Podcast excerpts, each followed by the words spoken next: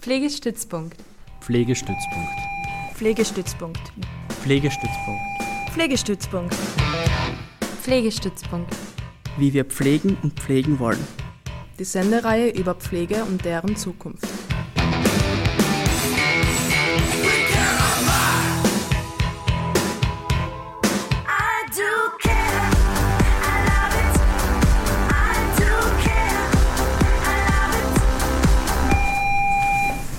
Pflegestützpunkt, wie wir pflegen und pflegen wollen. Hallo und herzlich willkommen bei der Sendung Pflegestützpunkt. Karin Schuster am Mikro. Darf man das?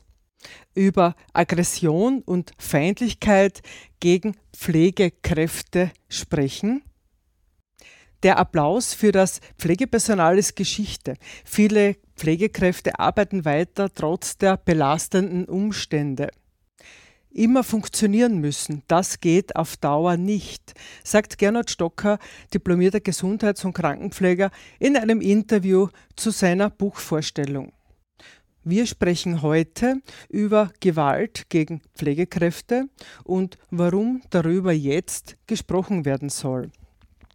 Geführt wird derzeit sehr wohl ein Diskurs über die Situation der Pflegekräfte und der zu Pflegenden. Aber warum ändert sich nichts, wenn die Zahl der Pflegekräfte, die sich aus dem Beruf zurückziehen, stetig steigt? Und was hält uns 2022 noch im Pflegeberuf? Das sind unter anderem Fragen, die wir in dieser Stunde besprechen werden. Und zu Gast im Studio ist heute Gernot Stocker. Er ist diplomierter Gesundheits- und Krankenpfleger und Buchautor. Hallo Gernot. Ja, einen schönen guten Morgen, liebe Karin. Schönen guten Morgen, schönen Vormittag an alle Hörerinnen und Hörer von Radio Helsinki. und Michaela, ebenfalls diplomierte Gesundheits- und Krankenpflegeperson. Hallo. Ja, hallo, guten Morgen an alle Zuhörerinnen und Zuhörer. Ich wünsche uns eine schöne Stunde. Schön. Ihr seid voll geübt. Hinweisen möchte ich äh, an der Stelle auch gleich zu Beginn jetzt. Äh, es gibt auf der Website helsinki.at in der Sendungsankündigung vom heutigen Pflegestützpunkt natürlich auch wieder relevante Links zum Nachschauen. Äh, wir kommen jetzt zu Beginn vielleicht einmal zu einer kleinen Vorstellungsrunde. Wer mag beginnen? Vielleicht Michaela? Ladies first. Ja, also guten Morgen noch einmal. Also ich bin eine diplomierte Gesundheits- und Krankenpflegeperson und arbeite in einem steirischen Spital auf einer Bettenstation. Gernot, bitte. Ja, und ich bin der Gernot Stocker. Ich bezeichne mich gerne als männliche Krankenschwester, Krankenschwestern. So hat man früher eben gesagt. Heute sagen wir ja diplomiertes Krankenpflegepersonal, ganz gegendert. Gendern kann man meine Bezeichnung nicht. Die männliche Krankenschwester ist schon in sich gegendert. Und das ist so entstanden, dass früher, wie wir ja begonnen haben, äh, in unserem Beruf, haben die, die, die Patienten oft nichts anfangen können mit, ein, mit einem Mann, wenn sie um die Schwester geläutet haben. Und dann haben sie mir gefragt, sagen Sie mal, können Sie mir nicht die Schwester schicken? Was sind Sie? Warum kommen Sie? Und ich habe dann gesagt, ich bin auch eine männliche Krankenschwester. Ja, wie? Ein Wärter? Oder sind Sie ein Zivildiener? Für einen Professor habe ich zu wenig Bord gehabt und zu wenig altes Aussehen, ehrwürdiges Aussehen. Und dann habe ich ihnen immer erklärt, den älteren Patientinnen und Patienten, äh, eine männliche Form der diplomierten Krankenschwester. Und ich kann genauso gut helfen. Wo bist du tätig? Ich du? bin im LKH West, ja, das ist eigentlich das LKH Graz 2 zusammengeschlossen mit dem LKH Graz 2 Süd, das frühere Sigmund Freud Krankenhaus. Und ich arbeite auf der Corona-Station. Das ist die frühere Infektionsabteilung. Die vierte Med war das damals und heute die Infektionsabteilung in Eckenberg. Ja, danke schön. Beginnen wir gleich einmal mit dem Inhalt äh, vielleicht ein paar Worte noch von mir. Die Aggression und Feindlichkeit von Patientinnen, Patienten gegen Pflegekräfte vor und äh, während der Pandemie. Soll darüber gesprochen werden? Darf man das? Wir hören es immer wieder, das Bild der Pflegeberufe sozusagen, es gilt, das Schöne in den Vordergrund zu stellen. Und ich habe dann bei mir auch gemerkt, bei der Überlegung, soll ich zu dem Thema eine Sendung machen, ich habe gemerkt, ich habe ein Stück weit auch gescheut davor, habe mir gedacht, vielleicht kann das auch ein Stück weit ausgesessen werden und das Thema vergeht vor selber sozusagen wieder und habe dann aber im Vorgespräch mit dem Gernot gemerkt, ja, es macht sehr wohl einen Sinn, und der Gernot hat dann gesagt zu mir, ja, einen sachlich formulierten Unmut einer männlichen Krankenschwester, so hat er eben bezeichnet er sich, äh, ist sehr wohl notwendig und möglicherweise eine konstruktive Kritik auch ein Stein des Anstoßes sein kann. Und deswegen würde ich jetzt gleich so zu Beginn äh, über dieses Thema Provokationen und Anfeindungen gegen Pflegekräfte mit dem Brocken sozusagen gleich mal einsteigen und würde da gern sozusagen ein paar Beispiele von euch hören. Was ist es äh, an Gewalt äh, in allen Facetten, was ihr in eurer täglichen Arbeit mit der ihr zu tun habt. Wer möchte starten? Ja, also es äh, beginnt schon mit den verbalen Angriffen, zum Beispiel wenn ein Telefonanruf erfolgt. Das hat sich jetzt in der Pandemiesituation auch verschärft, auch durch die Verordnungen der Bundesregierung. Wir sind ja vor Ort und müssen diese Verordnungen durchführen. Es ist teilweise auf Unverständnis gestoßen. Wir wurden telefonisch beschimpft, persönlich beschimpft, wenn wir dann mit dem Patienten oder Angehörigen in Kontakt waren. Und man hat einfach gemerkt, die Stimmung ist jetzt gereizter. Und ich möchte aber dazu sagen, also gewalttätige Handlungen, verbal oder nonverbal, äh, hat es immer schon gegeben. Mhm. Zu meinen Anfangsjahren als junge Schwester war das sozusagen an der Tagesordnung. Zu uns ist immer gesagt worden, der Patient ist in einer Ausnahmesituation und wir sollen gefälligst ruhig sein und also das ertragen. Mittlerweile hat aber Gott sei Dank ein Umdenken stattgefunden, dass wir sowohl das Recht haben, uns zu wehren, wir müssen uns nicht mehr alles gefallen lassen. Es gibt auch Möglichkeiten, wo man sich hinwenden kann. Und es ist aber trotzdem gut, dass dieses Tabuthema trotzdem jetzt noch öffentlicher wird und auch angesprochen wird. Es ist da, es hat es gegeben, aber jetzt kann man mittlerweile was dagegen tun. Da hast du recht, Michaela. Also es gehört unbedingt und bedingungslos angesprochen und erzählt, erklärt und es gehört einfach nach außen getragen. Ja? Wenn wir denken am Anfang, ich spreche jetzt von der Pandemie, man hat uns beklatscht. Ja? Ich habe mal versucht, um 18 Uhr war ja dieses Klatschen, öffentliche Klatschen von den Balkonen und das ist so die Zeit, wo ich in den Nachtdienst fahre. Ich habe dann wirklich die Fensterscheiben beim Auto hinunterlassen und bin langsam gefahren. Ich habe ein paar Mal die Leute wirklich jubeln und klatschen gehört. Mittlerweile sind wir aber so seit dieser dritten Welle, ja, zum Stein des Anstoßes geworden. Die Lage ist so gekippt, weil man äh, plötzlich dann nicht nur die Infektionszahlen hergenommen hat, die in die Höhe geschossen sind bei den Wellen, äh, man hat diese Zahlen hergenommen und auch die Belagszahl der, der im Spital liegenden Patienten. Und damit, das war der Stein des Anstoßes, hat man sich auf uns eingeschossen. Ja? Ich brauche nur ansprechen, was in Linz passiert ist, in Oberösterreich, mit dem Kaffee ins Gesicht schütten von der Pflegerin, das Anspucken oder die Demo, die direkt vor dem Krankenhaus gestoppt wurde. Also das sind schon Dinge, ja, da sind wir schon, das ist wirklich nicht mehr lustig. Unser Beruf ist natürlich nach außen hin ein, ein, ein Beruf, der, wir sind weiß angezogen, ja, es ist alles steril, desinfiziert, so eine saubere, heile Welt das ganz das Gegenteil ist eigentlich bei uns der Fall. Nicht? Es wird geweint, es wird laut geschrien. Ja? Leute, die das erste Mal eine Diagnose bekommen, äh, mit, mit der sie eigentlich gar nichts anfangen können. Warum ich? Ja? Ich habe das auch so beschrieben bei meinem Thema. Darf man, darf man das zum Beispiel prinzipiell? Darf ich da etwas vorlesen davon? Ja, gerne. Dann ja. steigen wir gleich ein mit einer kurzen Lesesequenz vom Gernot. Prinzipiell Wer weiß sie schon die Antwort auf die Frage nach dem Warum und Wieso? Warum man dieses oder jenes im Leben macht, erlebt oder auferlegt bekommt. Ständig sind wir mit dieser Frage konfrontiert, warum habe ich Halsschmerzen? Warum muss gerade ich in diesen Unfall verwickelt sein? Wieso bekomme ich jetzt Zahnweh, wo ich mir mindestens zweimal am Tag die Zähne putze? Warum trifft diese Diagnose gerade mich? Warum erkranke ich an Krebs? Wieso habe ich kein Glück in meinen Beziehungen? Warum? Warum schreibt er überhaupt dieses Buch, das tiefe Einblicke gibt in Abgründe, Intimitäten, seelisches und körperliches Leid oder von menschlichem Fehlverhalten erzählt? Gehört sich das? Darf man das? Darf das sein? Warum nicht? Es gehört sich ja schließlich auch nicht, nach einem ausgiebigen Alkoholgenuss im öffentlichen Lokal schwallartig zu erbrechen oder jemand ins Genick zu kotzen. Und trotzdem geschieht es. Vieles passiert ständig rund um die Uhr in Lokalitäten, im Straßenverkehr, am Arbeitsplatz, in der Land- und Forstwirtschaft, auch im Haushalt. Überall passiert etwas und innerhalb kürzester Zeit wird man zum Patienten. Es gehört sich auch nicht ins Krankenbett zu sch und danach mit den Exkrementen auf der Wand ein Bild zu malen, aber wenn psychische oder nervliche Umstände unsere Sinne durcheinander bringen, fehlt leider das Bewusstsein für ein darf ich oder darf ich nicht.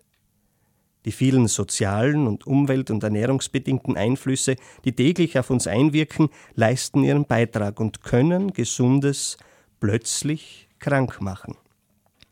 Es gehört sich nicht, ein Sonderklassebett zu belegen und das Krankenhausgeschirr bzw. die Handtücher und Waschlappen in den eigenen Koffer einzupacken, um sie am Entlassungstag mit nach Hause zu nehmen. Es gehört sich nicht, über die servierten Mahlzeiten zu schimpfen, obwohl man selbst von der Hand im Mund oder von Wurstsemmeln lebt. Es gehört sich auch nicht, dass sich ein guter Bekannter in deinem Heimatort während deines Einkaufs belächelt und zu dir sagt, was macht's denn ihr Krankenschwestern schon Großartiges dem anderen den Allerwertesten auswischen? Mehr nicht. All das gehört sich prinzipiell nicht und trägt sich dennoch genauso zu. Die theologische Antwort auf das Warum steht im Buch Kohelet. Alles im Leben hat seine Zeit, hat seine Stunde. Die medizinische Antwort auf das Warum findet man in tausenden Fachbüchern. Aber das menschlich ausgesprochene Warum bleibt sich meist die Antwort schuldig. Ja, danke schön, Gernot, Gerne. Äh, für den Einblick. Ich würde noch gern ein bisschen jetzt bei dem bleiben. Wie geht es euch als Pflegekräfte damit, dass eben Aggression und Feindlichkeit jetzt in der Pandemie zugenommen hat. Also wie geht es ihr persönlich mit dem um? Äh, Michaela, du hast das angesprochen, es gibt Möglichkeiten, dass man sie wohin wenden kann. Vielleicht kannst du da noch schildern, wenn jetzt sozusagen eine Aggression passiert bei dir auf der Station, was, äh, was macht ihr dann? Ich muss sagen, ich bin gesegnet mit einem ruhigen Naturell. Ich kann aber auch sehr konsequent sein. Ich versuche das immer freundlich zu lösen und in Ruhe. Wenn es zu mir zu viel wird, wenn das mir zu persönlich wird, hole ich mir immer von den Arbeitskollegen auch Hilfe, denen ich vertrauen kann, wo ich weiß, da bekomme ich Hilfe. Ich kann auch ärztliches Personal holen. Ich kann auch zu Leitungskräften gehen. Und äh, es ist auch wichtig, dass man im Team aber auch darüber spricht, zum Beispiel im Rahmen einer Teambesprechung. Es soll ja dann nicht so quasi ad acta gelegt werden, sondern es muss ja auch besprochen werden.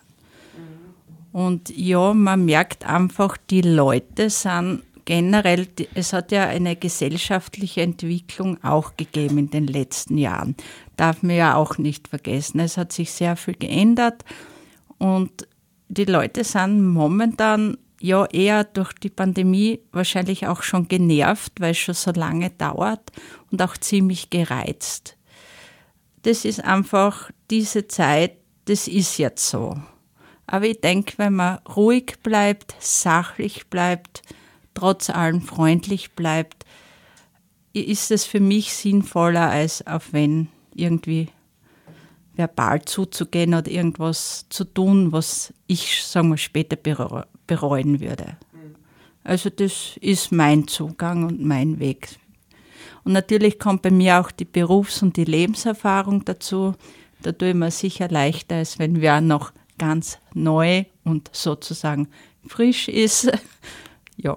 Mhm. Da kommen wir ja auch ins Spiel, wir älteren Diplomierten, wenn eben junge Kolleginnen und Kollegen Probleme haben mit anrufenden Angehörigen oder Patienten, ja, die die Pflegeperson verbal attackieren. Ich bin da ganz bei dir, nur ich vergesse halt nicht so leicht wie andere, äh, wie es mir am Anfang gegangen ist. Ich hätte mir immer gerne jemanden gewünscht, eine Führungskraft, die nicht aus der autoritären Ebene kommt und vielleicht habe sie auch die Erfahrung gemacht, dass es solche sehr wohl vor 20, 25 Jahren gegeben hat, ja, die das Ganze und die Beschwerde, Beschwerdeprotokolle sind dann geführt worden oder die Formulare beim Lift, bitte beschweren Sie sich, ist da fast umgestanden.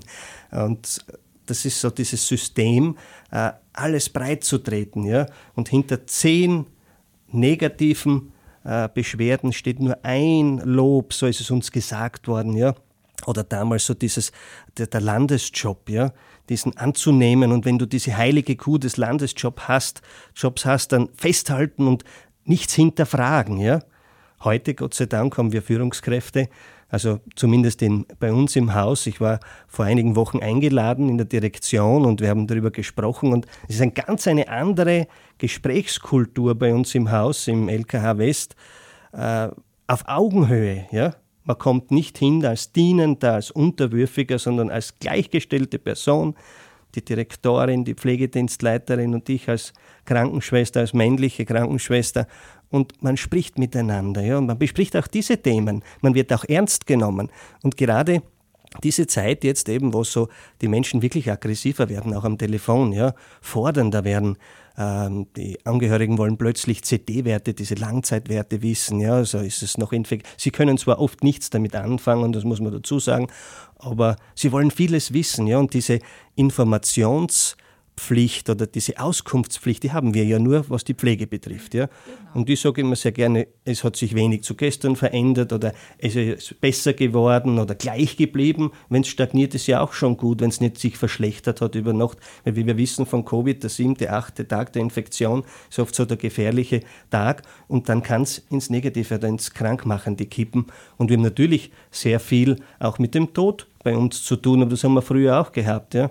Nur es wird sehr viel äh, tabuisiert, ja. Sehr viel der Tod wird tabuisiert, das Negative, aber sehr nach außen getragen, ja. Demonstriert wird viel. Und was ich auch unbedingt sagen möchte, halt, äh, Thema ungeimpft und geimpft. Also das polarisiert un, unheimlich. Ja? Also die Ungeimpften auch bei uns, beim Pflegepersonal. Es gibt ja auch noch viele Krankenschwestern und Pflegepersonen, auch Ärzte, wie wir aus den Medien erfahren, in höheren Rängen, die einfach noch abgewartet haben. Ich will hier überhaupt nicht werten. Ja? Ich bin dreimal geimpft. Das erste Mal bin ich geimpft äh, im, im, im Jänner 2000, äh, Entschuldigung, 20, ja, 21, 21, muss man nochmal korrigieren. Es sind schon so lange, jetzt zwei Jahre die Pandemie, muss man schon ein bisschen mitdenken. 21, warum? Weil unsere Tochter schwanger war. Das hätte ich mir ja nie verzeihen können, wenn ich die Kleine im Mutterleib angesteckt hätte, also beziehungsweise unsere Tochter, und die Kleine dann irgendwelche Folgeschäden davon getragen hätte. Das war mein erster Grund. Und dann im Februar gleich die zweite Impfung. Und dann ist im Herbst ja, sind so viele Impfstoffe da gewesen. Und ich habe mir gedacht, gut, ein drittes Mal müssen wir sowieso irgendwann einmal impfen gehen. Bin ich gleich noch einmal impfen gegangen. Bin aber trotzdem auch, sitze mit Ungeimpften am Tisch im Sozialraum und wir können uns gut darüber unterhalten, äh, was sage ich zu den nächsten Impfungen? Wie, welche Einstellung habe ich zu der nächsten, zur nächsten Impfung? Gehen wir schon in vier, sechs, neun Monaten wieder zur Impfung, wie wir das aus der Influenza-Impfung kennen, diese jährliche saisonale Impfung? Das sind lauter so Themen, die schon sehr polarisieren. Ja? Und ich spüre, dass die Ungeimpften sich gruppieren. Ja? Einerseits auf, der, auf dieser Seite sind so dieses, äh, wir sind die Beklagten, ja?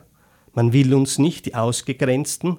Und da muss man schon sehr eingreifen und auch durch viel miteinander reden, diskutieren über alle möglichen Themen auf eine Ebene kommen. Das wäre ganz wichtig. Das probiert man in der Religion, das probiert die Politik und das sollten wir in der Gesellschaft, die Menschen, alle Zuhörer hier heute und alle Menschen miteinander weiterführen, den Diskurs. Mhm. Und auf jeden Fall keine Vorurteile haben, wirklich zusammenreden, äh, den Kollegen auch zu sich nehmen und eben ruhig und sachlich. Das ist mir immer so wichtig, dass das ruhig und sachlich. Genau. Die Wissenschaft gibt es dazu, er, der Kollege hat sich halt einmal entschieden, er lässt sich nicht impfen. Es gibt aber trotzdem Vorgaben, die er einhalten muss, sonst kann er nicht arbeiten gehen. Und einfach ruhig und sachlich und ohne Streit. Und dieses gegenseitige Aufwiegeln darf einfach nicht sein. Das Mittler bringt uns überhaupt nichts. Mittlerweile ist ja auch dieses Problem, ich spüre das zumindest so gelöst. Früher hat man, äh, die Ungeimpften mussten sich testen gehen und, und dann wieder testen, äh, in ihrer Freizeit und wo gehe ich hin und bekomme ich wohl diesen Test, bevor mein Dienst beginnt. Das war ganz am Anfang, Anfang vor 14 Tagen, sind wirklich Leute in die Arbeit gekommen, Ungeimpfte, denn die hatten noch kein Ergebnis, noch keinen Befund. Und wer hätte diese Arbeit gemacht? Wer wäre eingesprungen? Und mittlerweile haut das super gut hin auch mit den Teststationen am Bahnhof, wo du mhm. selber auch hingehst, bei uns auch am Land, das haut wirklich gut hin. Na gut, und wenn es halt in Zukunft etwas kostet, mein Gott, der PCR-Test ist 72 Stunden gültig, wenn ich den einmal in der Woche oder zweimal in der Woche mache. Mit dem Google-Test, der tut mir nicht weh. Mhm. Naja, da werden wir schauen. Ne? Ich glaube, da sind die Gewerkschaften noch dran, die jetzt äh, natürlich schaut, dass diese weiteren Tests praktisch kostenlos äh, bleiben. Äh, kostenlos bleiben ja. Danke einmal für den Einblick. Ich möchte in der heutigen Sendung ein bisschen einfließen lassen, auch äh, eine Studie zu Gesundheits- und Krankenpflegerinnen während der Covid-19-Pandemie in Österreich. Und die ist durchgeführt worden von der Alexandra und Nathalie Gfera. Die Studie ist auch schon oft zitiert worden. Und da möchte ich jetzt noch einmal zurückkommen eben auf dieses Thema Gewalt und dazu haben sie in ihrer Umfrage äh, erhoben, also es war eine Online-Umfrage von, ich glaube, viereinhalb knapp 4.500 äh, Gesundheits- und Krankenpflegerinnen sind befragt worden, äh, die tatsächlich eben in der Patientenversorgung äh, tätig sind. Und zur Gewalt haben sie eben da geschrieben, ich zitiere, äh, so waren während der Pandemie 77 Prozent der Gesundheits- und Krankenpflegerinnen von Aggression und Gewalt ausgehend von Patientinnen betroffen. Und weiters dann, davon waren 60 Prozent von verbaler Gewalt getroffen, äh, beispielsweise Beleidigungen, Beschimpfungen, Drohungen und 17 Prozent von körperlicher Gewalt, wie beispielsweise Schläge, Tritte, Bisse. Und das, äh, was ihr schon erwähnt habt, zeigt sich auch in dieser Studie, je jünger die Gesundheits- und Krankenpflegepersonen sind, desto eher sind diese von körperlicher Gewalt betroffen. Gell? Also ich finde es spannend und wichtig, dass man sowohl drüber spricht. Ich möchte jetzt zu dem Punkt kommen, was du schon angesprochen hast, Gernot, wegen der Umsetzung der Schutzmaßnahmen im Spital. Was ist gelungen und was nicht? Jetzt hast du schon gesagt, das mit dem Testen funktioniert jetzt besser. Äh, Gibt es sonst noch Bereiche, wo ihr sagt, äh, diese vorgegebenen Schutzmaßnahmen sind einfach im Alltag nicht lebbar?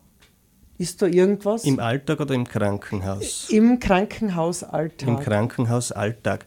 Naja, was sich natürlich am Anfang sehr schwierig herausgestellt hat, das wissen wir eh, die Materialversorgung für Masken, für Schutzmäntel. Wir tragen ja auch noch die Augenbrille als Schutz für die Augenschleimhaut und die OB-Hauberln und die Überzieher bei den Schuhen das haut mittlerweile alles sehr gut hin. Also wir sind gut versorgt. Ich weiß nicht, wie es bei dir ist, Michaela, aber wir sind, glaube ich, ganz gut versorgt ja. mit Material. Ein Problem war natürlich mittlerweile auch dann durch das lange Maskentragen und viele Stunden Arbeiten. Wir haben eine Kollegin gehabt, die hat doch wirklich an der Nase, dort wo die, äh, wo die FFP2-Maske aufhört und so diesen Bügel hat, den Metallbügel, die hat dort eine Nekrose bekommen und das ist dann zu einem Tumor gewachsen, ist mittlerweile operiert, das ist Gott sei Dank alles gutartig geblieben, aber so etwas kann passieren, nicht? Oder auch, dass einmal ein fehlerhaftes Material kommt, mit dem können wir umgehen, dann muss man das halt schnell erkennen. Aber was sicher sehr schwierig ist, und das ist sicher immer wieder bei uns Thema, das sind die vielen, vielen Stunden und Überstunden. Ja? Gut, ich habe leicht reden, ich bin seit Oktober 2021 auf 75 Prozent, eine Teilzeitschwester. Aber du kannst damit rechnen heute, wenn du 75 Prozent äh, arbeitest, du bist 100% da. Ja? Du musst Rufbereitschaften machen. Das heißt, wenn die Belagszahl hoch genug ist, hast du automatisch zusätzlich Nachtdienst und es bitte nicht so wenig, wenn er 75-prozentige fünf Nachtdienste macht und der 100-prozentige fix sieben Nachtdienste macht. Ja, wir wissen auch, was das vom Geld her heißt. Ja?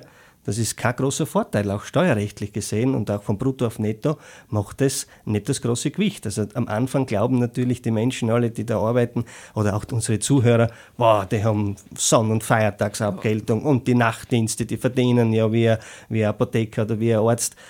Das wird ja auch alles abgezogen von Brutto auf Netto und vor allem, äh, ich habe einmal den Satz gehört, wie ich mir Urlaub eingetragen habe, äh, im Sommer nach der ersten und zweiten Welle, wozu braucht es denn euren Urlaub? Ihr könnt ja eh nirgends hinfahren. Ja? Also, das ist ein Spruch, das war so wie damals, wie ich mal gehört habe, mir kommt vor, du gehst nur wegen dem Geld arbeiten. Naja, freilich geht man wegen dem Geld arbeiten. Man sucht sich einen Job. Freiwillig kann man zum Beispiel so etwas machen wie du, liebe Karin, bei Radio Helsinki oder beim Roten Kreuz und der Feuerwehr. Da macht man was Gutes oder auch bei der Kirche. Aber in erster Linie geht man Geld verdienen. Und dass man wenig Freizeit hat, das bedeutet dann im Endeffekt auch, dass man einfach keine Nerven hat, ja? dass man nicht ausgeruht ist, nicht gut ausgeschlafen ist. Und es werden Bücher über diese Themen geschrieben, dass das für unseren Organismus und für unseren Mensch, für unsere Psyche enorm wichtig ist, gut ausgeruht zu sein. Und ich bin mit 75 Prozent immer wieder mit einem Lächeln gehe ich in den Dienst, im Gegensatz zu vorher. Ja? Du bist genervt, du bist ja schon beim Autofahren genervt, du kannst ja schon jeden hinhupfen. Ne? Wir Schlüsselpersonen, die wir einen eigenen Freifahrtschein haben, um auch dann Dienst zu tun, wenn alle anderen zu Hause bleiben müssen oder dürfen. Mhm. Ich muss auch dazu sagen, ich glaube, das Bild der Pflege in der Öffentlichkeit ist ein ganzes, ein anderes, wie wir es im Alltag erleben wie immer das äh, durch die Fernsehserien wahrscheinlich vermittelt wird. Wir kennen das ja eh alle, wie da der große Herr Professor und die ihn anschmachtende Krankenschwester. so ist es einmal. Aber es hat absolut nichts mit unserem Pflegeberuf zu tun. Äh, und wir sind einfach für unsere Patienten da. Wir haben unseren Beruf lernen wollen. Wir üben ihn aus. Und das mit dem Geld, ich denke mal, wir verdienen unser Gehalt wirklich schwer. Es ja. braucht uns keiner irgendwie was so neidig, neidig sein. sein. oder was. Mhm. Wir verdienen wirklich jeden Cent mit harter Arbeit. Und äh, vielleicht, wenn ein Patient einmal im Spital war, vielleicht kriegt er ein bisschen nebenbei mit, was wir wirklich alles tun. Und auch die Angehörigen. Wir sind schließlich im Mittelpunkt auf einer Station oder sonst wo in irgendeiner Abteilung, weil wir sind im ganzen Jahr da, wir sind 24 Stunden da, wir sind am Wochenende da, wir sind in der Nacht da und unsere Sorge gilt einfach unseren Patienten, dass wir die gut versorgen. Ja, dann komme ich wieder sozusagen, äh, verknüpfe ich zu dieser Studie von den Querer-Schwestern in dem äh, Punkt, wo es sozusagen um Forderungen geht, wo sie erhoben haben, was Pflegekräfte oder Gesundheits- und Krankenpflegerinnen eben fordern. Und das fordern ja Gewerkschaften, Arbeiterkammer, Krankenpflegeverband, das ist ja eh auch bekannt. Bei dieser Umfrage waren es eben 92 Prozent fordern mehr finanzielle Entlohnung und äh, 76 Prozent aber auch schon dann mehr Pflegepersonal, um diesem bestehenden Pflegepersonalmangel eben entgegenzukommen. An der Stelle mache ich jetzt einen Punkt, einen Beistrich. es gibt einmal ein Musikstück zu hören. Da habe ich einen kleinen Impuls bekommen, dem ich jetzt folge. Darf man Frauen überhaupt noch Komplimente machen? Darf man das? Darf man das? Oder über nicht korrekte Witze lachen? Darf man, darf man das? Darf man schneller reden, als es der Verstand erlaubt? Darf man das? Darf man das? Oder Sachen sagen, die man selbst nicht glaubt? Darf man, darf man das? Was darf man denn eigentlich noch heutzutage? Stellst dir diese Frage, die du ja kaum noch zu fragen wagst. Doch deine Oma hat immer gesagt, dürfen darf man alles, müssen muss man nichts, können kann man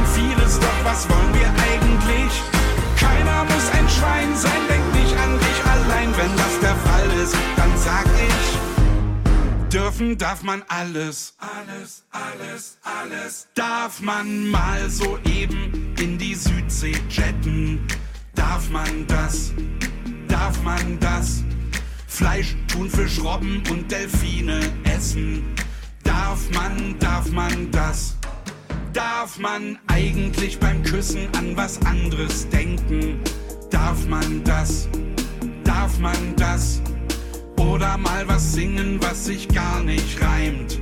Darf man, darf man. Dürfen darf man alles, müssen muss man nichts. Können kann man vieles, doch was wollen wir eigentlich? Keiner muss ein Schwein sein, denk nicht an dich allein. Wenn das der Fall ist, dann sag ich.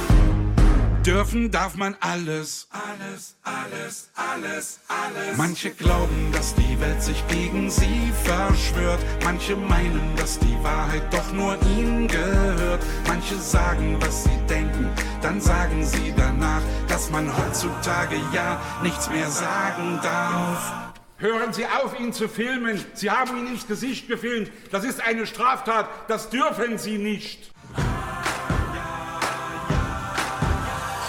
Dürfen darf man alles, müssen muss man nichts. Können kann man vieles, doch was wollen wir eigentlich?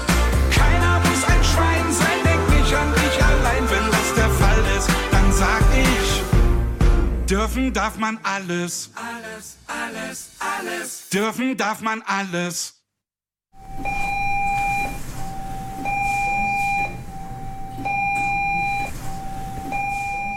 So, wer steht auf und geht zu Glocken? Ja, bitte sehr. Das ist die Sendung Pflegestützpunkt. Karin Schuster am Mikro. Heute zu Gast Michaela, diplomierte Gesundheits- und Krankenpflegerin und Gernot Stocker. Er ist ebenfalls DGKP und Buchautor und wir sprechen heute eben über, dürfen wir das, äh, über Aggression und Feindlichkeit gegen Pflegekräfte.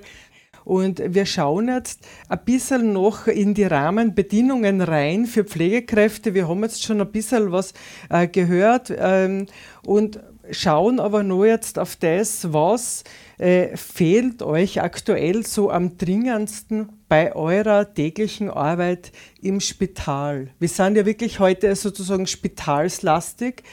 Wer mag da einsteigen? Also am meisten geht mir Sensibilität ab. Ja? Was in dieser Zeit, jetzt in dieser Pandemiezeit, es wird uns ja auch gleich einmal vorgeworfen, zu sensibel zu sein. Ja? mit dem Patienten zu sprechen, sich auf etwas einzulassen, die Sorgen anzuhören, wie die Michaela vorher gesagt hat. Und ich denke da sehr gerne an die Zeit zurück, wo wir auch noch unter Anführungszeichen Zeit hatten, Samstag, Sonntag für den Patienten. Da ist ein X gewesen in der Fieberkurve. Das hat äh, nichts mit Strahlung zu tun gehabt, sondern Infusionspause. Warum? Da kamen die Besucher. Da hat sich die Krankenschwester Zeit genommen für die Patienten. Wir haben gesprochen über alte Geschichten über ja auch die Schwiegertochter, die sich mit der Schwiegermutter oder der Schwiegervater mit der Schwiegertochter nicht so vertragen hat und Problemlösung plötzlich. Und der Oberarzt hat am Montag bei der Visite dann immer gesagt, ich weiß nicht, was ihr am Wochenende macht, aber die Leute, den Leuten geht es am Montag viel besser. Ja? Und diese Zeit hast du nicht mehr. Oder so dieses Thema, das man ja gar nicht ansprechen darf, oder ich müsst, muss das so beschreiben. Wenn wir das getan hätten, hätten wir auf einen 90. Geburtstag auch einmal mit einem Glas Sekt angestoßen, wenn das erlaubt gewesen wäre. Oder wir hätten uns auch in die Teeküche gesetzt und mit einem Kaffee Dienstübergabe gemacht, ja. Und, und solche Dinge, ja, das sind so Rahmenbedingungen, die heute, wenn wir in einer Zeit sind, wo wir auf die 35 oder 38 Stunden Woche hintendieren, äh, ich verstehe nicht, warum man das gerne machen würde, denn die Leistung muss ja die gleiche bleiben. Sie wird nur zusammen komprimiert, damit wir dann noch ein bisschen mehr Freizeit haben. Ja?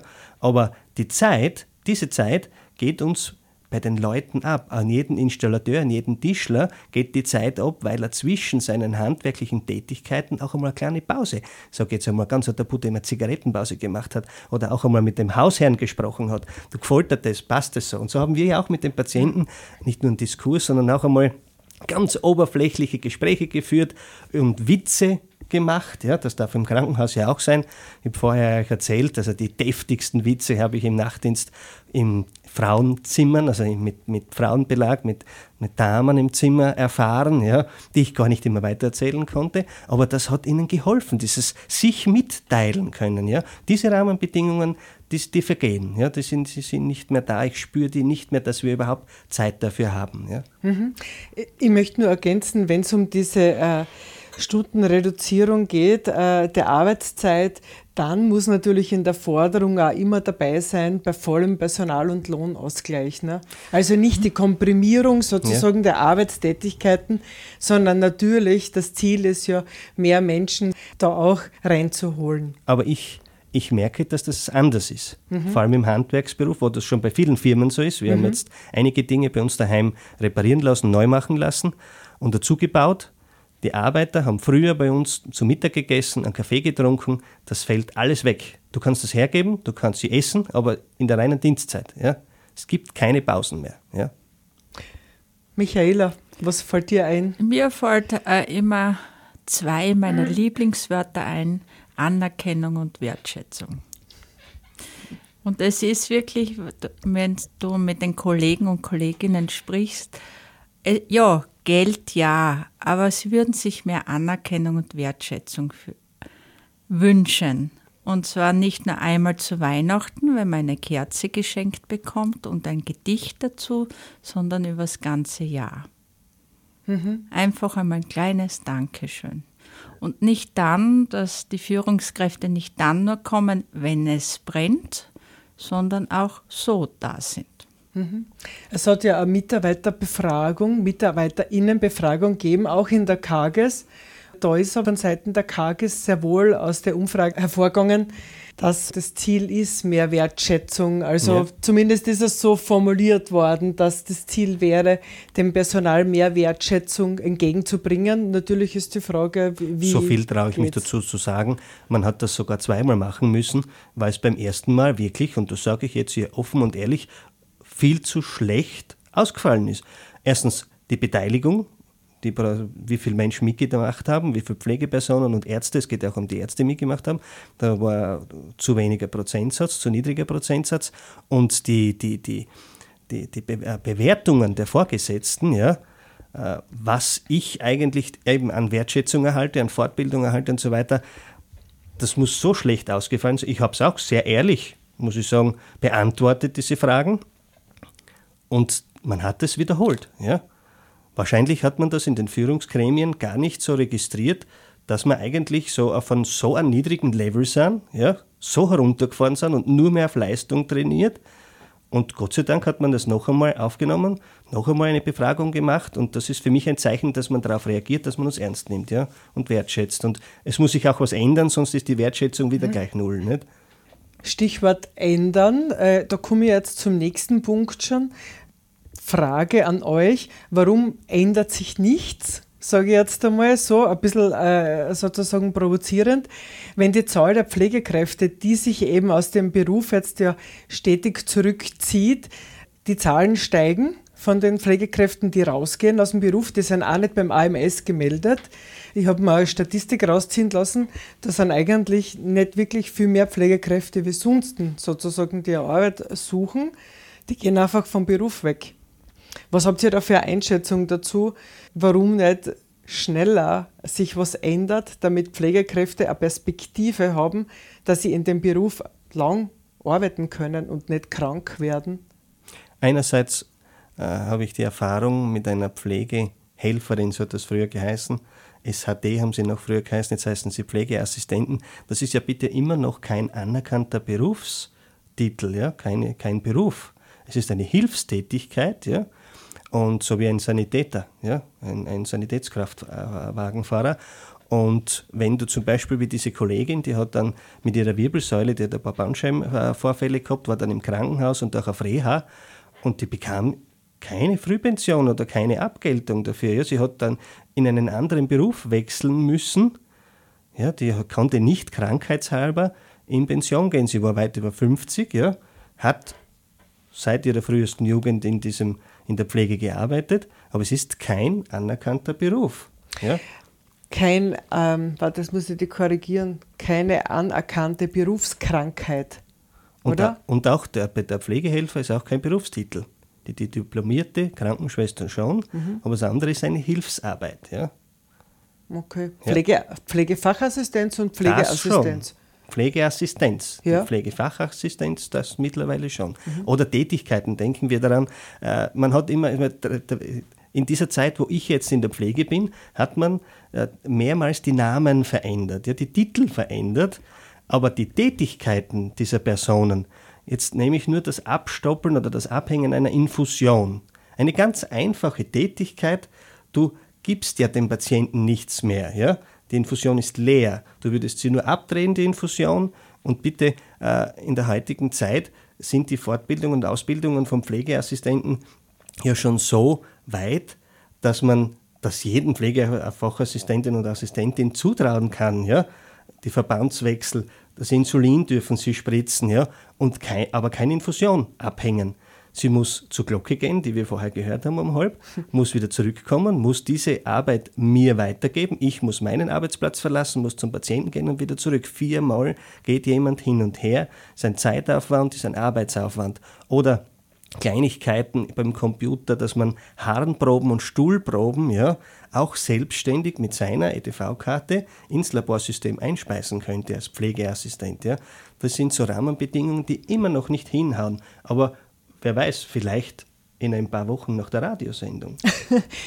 Michaela, hast du da irgendwie noch zu den Rahmenbedingungen was zum Ergänzen oder, oder die das erschweren, also Schilderungen, die der Gernot jetzt da gemacht hat? Ja, es ist ja an und für sich von der Gesetzgebung ja eh alles definiert.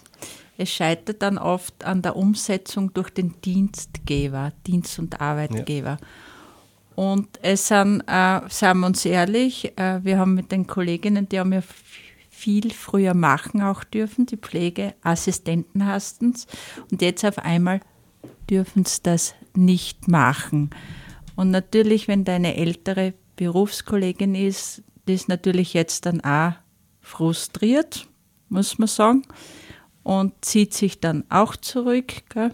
Vielleicht könnte man in diese Richtung dann auch ein bisschen was ändern, dass man eigentlich die Gesetze eigentlich eh nur umsetzen braucht durch den Dienstgeber. Mhm. Ist ganz einfach.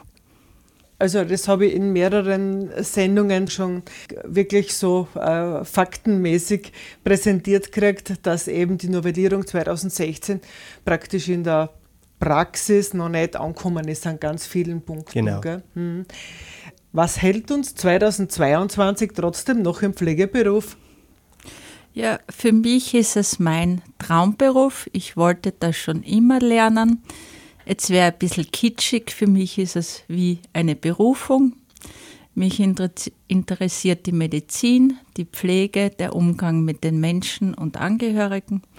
Also ich kann diesen Beruf nur jedem weiterempfehlen. Also was mich betrifft, mich hält dasselbe eigentlich in diesem Beruf was mich auch vor der Pandemie in diesem Beruf gehalten hat oder in diesem Beruf, zu diesem Beruf gebracht hat, nämlich die ehrlich dankbaren Menschen, die spürbar meine Hilfe brauchen. Ja?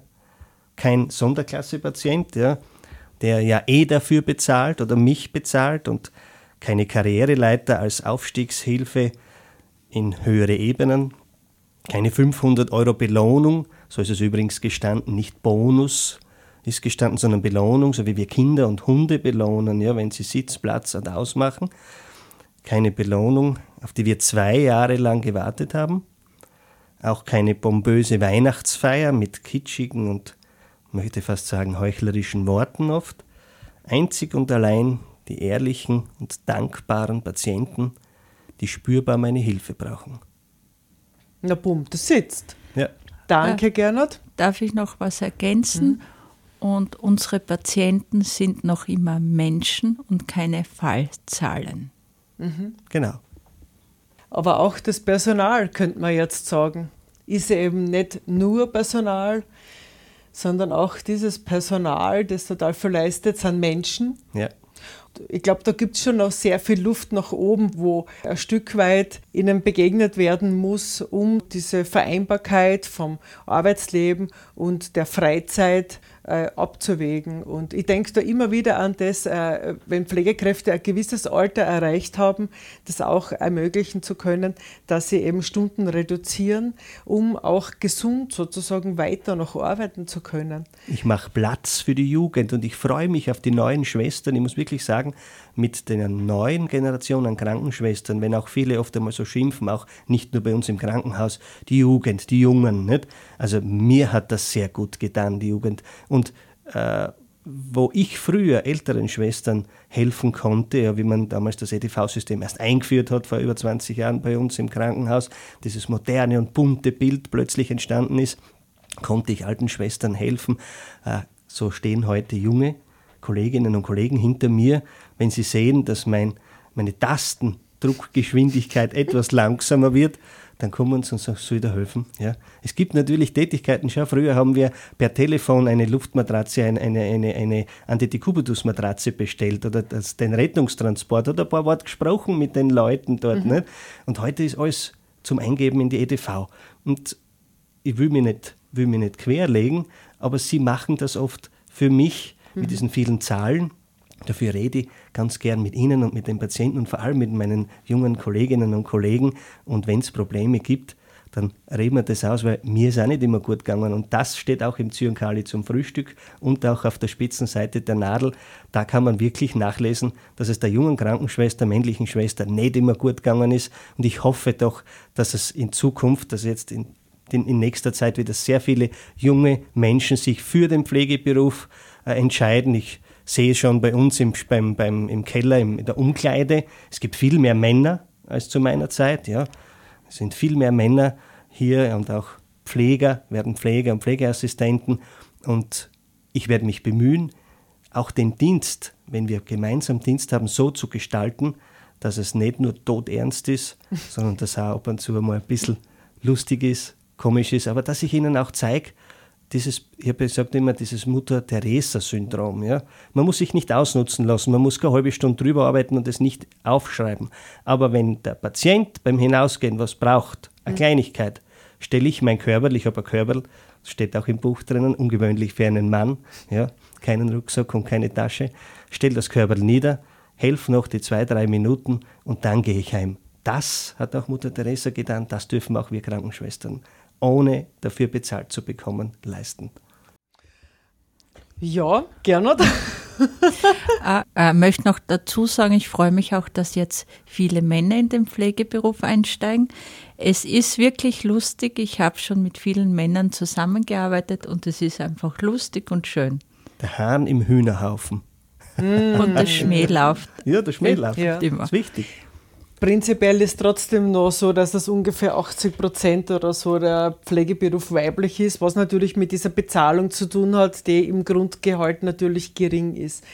Aber da gibt es ja auch äh, Bemühungen, auch das äh, zum Verbessern. Ich würde noch gern ein letztes Mal auf die Studie der Querer-Schwestern kommen, nämlich in ihrem Resümee. Äh, da kommen sie noch einmal eben auf diese unzulänglichen Arbeitssituationen der Pflegekräfte und ähm, die ihnen eben die letzten Energiereserven kosten. Und äh, da zeigt sich, äh, 86 Prozent der Pflegekräfte fühlen sich mittelmäßig bis sehr stark belastet in dieser Umfrage. Und 45 Prozent denkt, also fast jede zweite, zweite immer wieder an einen Berufsausstieg, also nicht nur einmalig oder so. Und das Spannende eben ist, dass diese Faktoren für die Gedanken eben immer wieder dasselbe mehr oder weniger sind. Die geringe Entlohnung im Verhältnis zur geleisteten Arbeit und Verantwortung vor allem. Und äh, zu wenig Wertschätzung, Anerkennung, das, was du, Michaela, gesagt hast, der Personalmangel, eine ho zu hohe Arbeitsbelastung und eine zu hohe psychische Belastung. Und was aber sozusagen zum Abschluss in Ihrem Resümee aber auch schön ist, es zeigt sich, ich zitiere, es zeigt sich, dass eine hohe Identifikation mit dem Pflegeberuf besteht und ein Ausstiegsgedanke nicht mit dem Berufsbild an sich und den damit verbundenen Tätigkeiten einhergeht, sondern von den schlechten beruflichen Rahmenbedingungen geprägt ist. Und ich glaube, das zeigt sehr gut, jetzt äh, über zwei Jahre mache ich schon die Sendung Pflegestützpunkt und das Projekt und äh, das, was immer wieder zurückkommt, ist eigentlich das. Und auch der hohe Teamgeist, das, was ihr auch gesagt habt, das im Team äh, miteinander gut tun, tragt eigentlich ein Stück weit und vielleicht sogar ein Stück weit zu viel, dass diese äh, Bedingungen so sind, wie sie sind, weil Pflegekräfte einfach total viel kompensieren können, auch, oder? Auch gemeinsam über Themen schimpfen, gemeinsam nörgeln, ja dann ist die, ist die Luft einmal weg, ja, diese negative Luft weg. Das ist ganz wichtig, das Miteinander, ja. Mhm. Ich würde jetzt noch äh, auf dein Angebot eingehen, Gernot. Du hast gesagt, aus dem Buch Maskenball würdest du noch äh, etwas lesen. Genau, eine kurze Sequenz. Und zwar, es geht ja auch darum, wie wir oft einmal gelaunt sind. Und das heißt gut gelaunt am Vormittag. Hand aufs Herz. Wer fragt überhaupt nach, was dem anderen über die Leber gelaufen ist, dass ihm die Galle übergeht und wir Schwestern einmal aus der Haut fahren und lauter werden, auch dann, wenn kein Hörapparat im Spiel ist. Mich wundert es nicht bei dieser Arbeit, die derart vollgestopft mit Emotionen ist. Es passiert im Amt, im Geschäft, im Lokal, im öffentlichen Bereich sowie in jeder privaten Beziehung. Warum dann nicht auch bei uns? Es ist eine ureigene menschliche Eigenschaft, dieses Grandeln, Anpflaumen und mit dem Allerwertesten ins Gesicht fahren. Es ist der Ausdruck innerer Anspannung. Eine Anspannung, die zeit- und ortsabhängig ist, aber auch über das seelische Zustandsbild des Menschen, der Schwester, Auskunft gibt.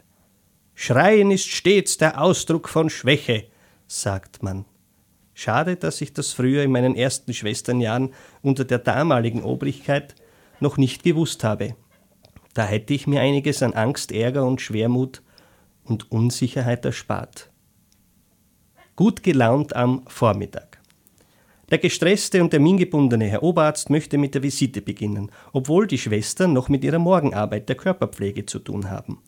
Die Angehörigen wollen auf der Stelle Auskunft über den Zustand der gestern erst eingelieferten Urgroßmutter bekommen, obwohl sie außerhalb der Besuchszeit und ohne das notwendige Kennwort aufmarschieren.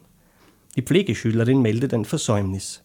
Der Pflegeassistent ist wegen dieser vielen zusätzlichen Tätigkeiten, die die Schwestern übernommen haben, mit der überhäuften Pflegearbeit allein, verständlicherweise überfordert und angewidert. Zwei von fünf Blutabnahmen sind mir wieder nicht geglückt. Und die Laborantin ruft deshalb schon zum zweiten Mal an, denn der EDV-Auftrag ist bei ihr, nur die Blutprobe lästigerweise noch nicht.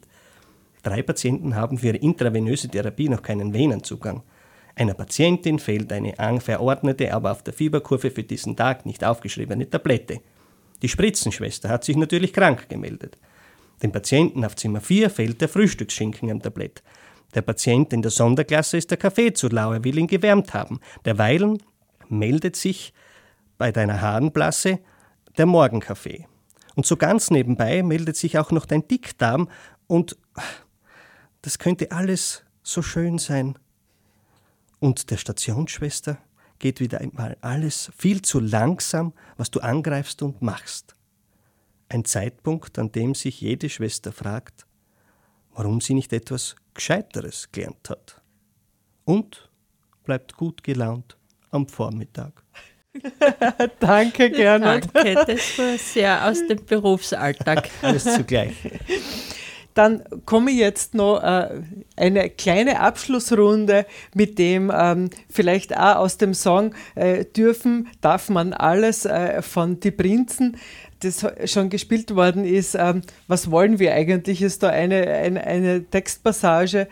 Was wollen wir eigentlich? Was wollt ihr? Wie wollt ihr weiterarbeiten? So ist die Frage. Ja, einfach mit der Freude an unserem Beruf in der Patienten Versorgung und Betreuung. Die ganzen Rahmenbedingungen nehmen wir jetzt so mit. Wir machen es, glaube ich, mit Humor, mit Ruhe, Gelassenheit und wir machen weiter so Und wir werden auch weiterhin kämpfen. Wir werden unseren Nachwuchs ausbilden, ihnen ein Vorbild sein. Und ja, wie gesagt, ich wiederhole es noch einmal, der Beruf ist cool, er ist lässig, probiert es einfach. Ich gebe zu, ich habe mir etwas aufgeschrieben. Wie möchte ich weiter pflegen? Lieder singend, pfeifend, lachend, weinend, staunend, Geld verdienend, Hände haltend, beistehend, tröstend, Essen und Trinken eingebend, zuhörend, natürlich Kaffee trinkend, Pralinen essend, küssend, nörgelnd und vor allem berührend werde ich weiter pflegen. Herzlichen Dank, sage ich euch beiden fürs Kommen ins Studio. Es gibt dann noch äh, den Abschlussjingle wie immer und dann gibt es noch ein Musikstück hinten drauf von Die Prinzen und da eine aktuelle Version aus 2021 vom Alles nur geklaut. Da singen die Prinzen zusammen mit deine Freunde. Karin Schuster verabschiedet sich vom Studio in der Schönaugasse 8. Bleibt dran am Programm von Radio Helsinki. Schaut öfter mal auf die Website. Die, es wird nicht mehr lange dauern, dann werdet ihr dort das Programm vom Pflegestützpunkt 3.0 finden. Äh, das Konzept ist fertig und das Projekt wird im Mai in die dritte Runde starten. Ich freue mich schon sehr drauf und bis dahin bleibt dem Programm von Radio Helsinki wohlgesonnen.